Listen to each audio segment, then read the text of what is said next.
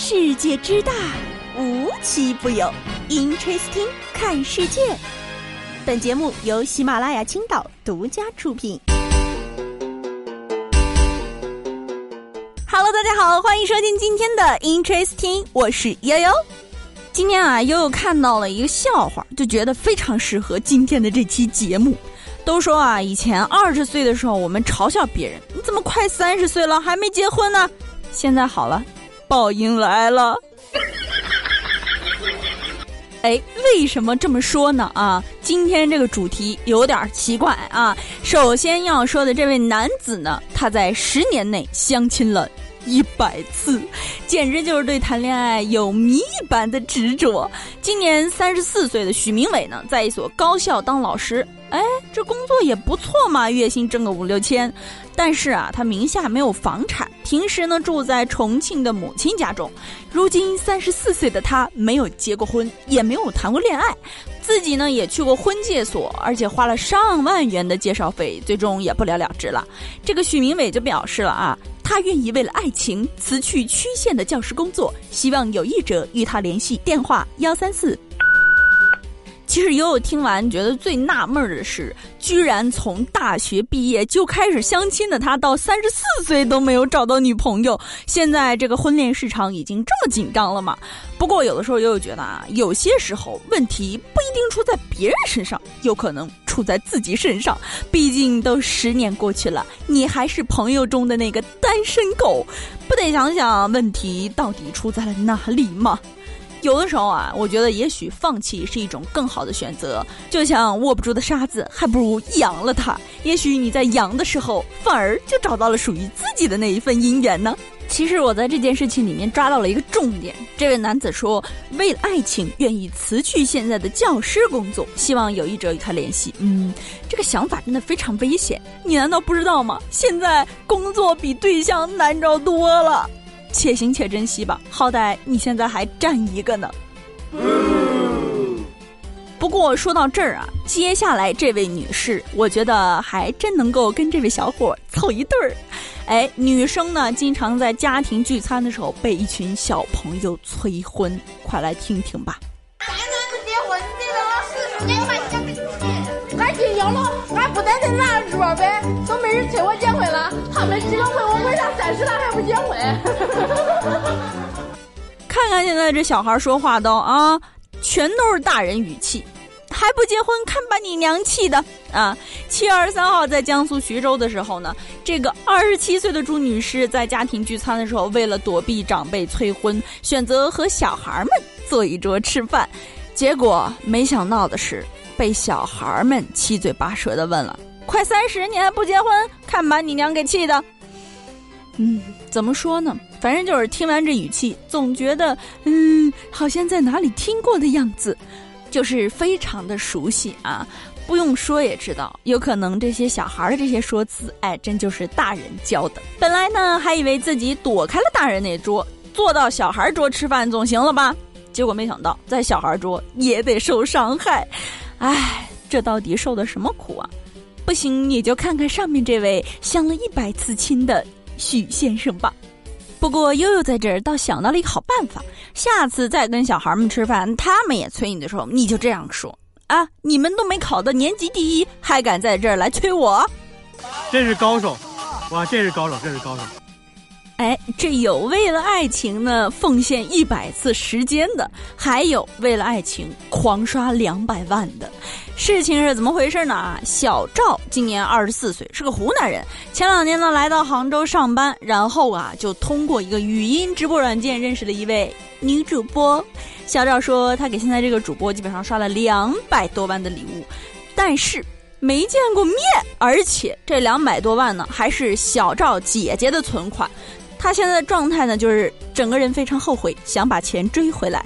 反正，在这件事里啊，我觉得最无辜的就是小赵的姐姐。姐姐辛辛苦苦打拼挣了两百万，结果全被弟弟刷给了一个陌生的女人，这到底是什么逻辑啊？然而呢，我也合适的怀疑，这位小伙子是不是二十四年就只长了身体呀？看来小赵这新闻看的还是少啊。今年三幺五打假的时候，可是揭秘了不少美女主播背后是抠脚大汉的。我觉得有这语音聊天的时间，不如咱多看看新闻，增长增长知识吧。毕竟你这姐姐是真想唱了，有你我是真的福气呀，有你是我的福气。然后也有网友给这小伙提了个建议啊，小伙子你去做主播吧，然后呢把这钱赚回来还给你姐。咱这招叫做在哪跌倒就在哪儿爬起来。上面咱聊这样叫扶不起的阿斗，下面聊这叫不敢惹的大妈。为什么不敢惹啊？前两天啊，一个女子呢拍了一段小视频发到了网上，然后引起了大家的热议。这个视频内容是什么啊？一个女子呢在超市买菜的时候，从自己的口袋里掏出了一把小刀，然后啊把这个蔬菜的表皮全都剥掉了。咱就是说，就差在超市把土豆削成土豆丝儿去称了啊。然后呢，这个拍摄者称啊。首先啊，人家是把一袋香菇的头给去掉了，哎，回家直接炒菜。然后呢，就把白菜和洋葱的外皮全剥干净了啊。事实上啊，这些东西是可以吃的。他这么做呢，很浪费。本来啊，你要在家浪费，我们还挨不着去说你呢。但啊，你却在公共场合这样做，而且呢，这还没结账，这就不只只是没素质的体现了。人家这是脸皮超厚啊！我其实有的时候挺羡慕这种脸皮厚的人。嗯，这脸皮分我一半儿就好了。我的天哪！既然都这样了，我觉得以后超市就写个建议吧：香菇六块一斤，去头香菇二十一斤。现在逛个超市都自带工具了，也得亏超市不能生火，否则呢，炊具部再借个锅铲和锅子，然后调料部开瓶油，能把菜炒好，直接带回家了。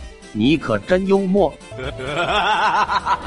说到炒菜了，接下来要聊这事儿还真跟吃饭有关系。又建议了，专家又来了。专家说，如果要长期超量进食的话，容易患老年痴呆。那么，到底吃饭应该控制在啥速度呢？不快不慢，还是细嚼慢咽？这个医生说了啊，每一口饭需要在嘴里咀嚼二十到二十五次，再慢慢往下咽。嗯。因为我听了这个建议之后，就觉得非常的无厘头。如果我吃每一口饭都需要数着我嚼多少下，这饭不吃也罢。我太难了。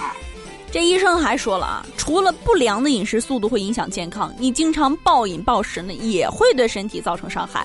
短期的暴饮暴食呢，容易引发胃滞留、急性胆囊炎、胰腺炎；长期的超量进食，就容易出现老年痴呆这样一些中远期的损害。哎，说到这儿，悠悠就合理可以怀疑了。上面这位带小刀进超市的大姨，我觉得可能是因为吃饭有点快吧。既然都聊起吃的了，那咱就再往下说一个。不知道大家了不了解韩国的饮食文化啊？向来呢就是有一种叫以热制热的文化，也就是在越热的天越喝一碗参鸡汤，然后就觉得非常养生。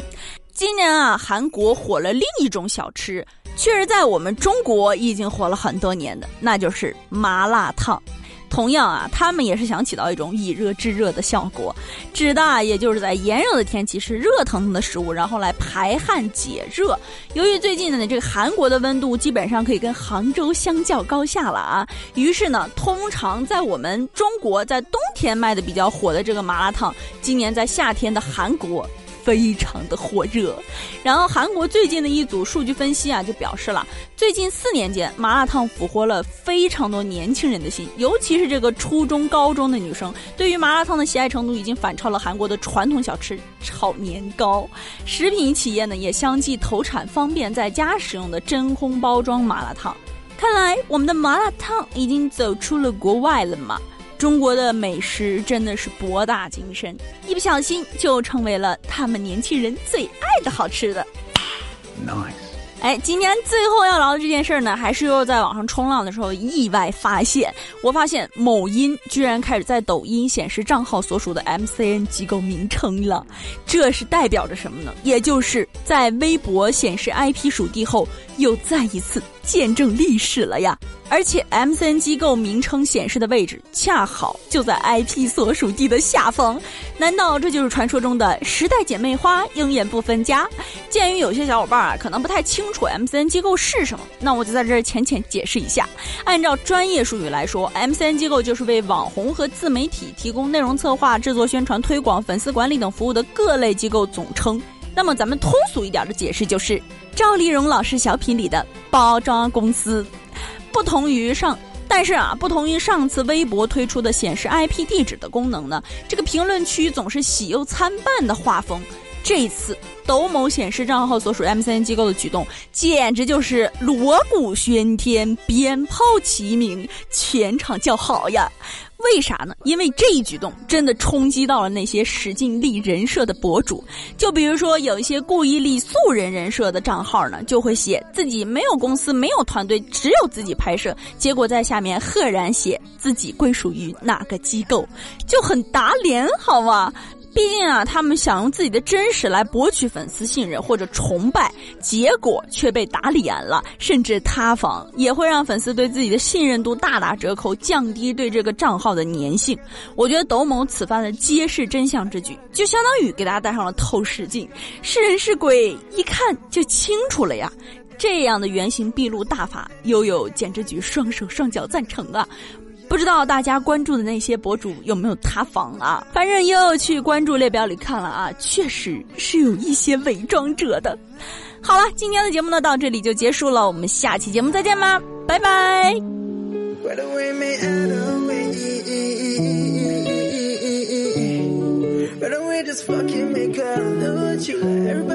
No point in fucking either. I was on your mind, see you got time, don't go let me take it up. Right away, me out of way.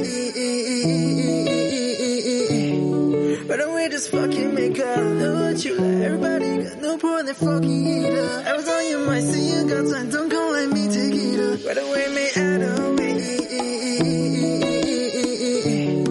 Right away, just fucking make up. Know what you like, everybody got no point in fucking either.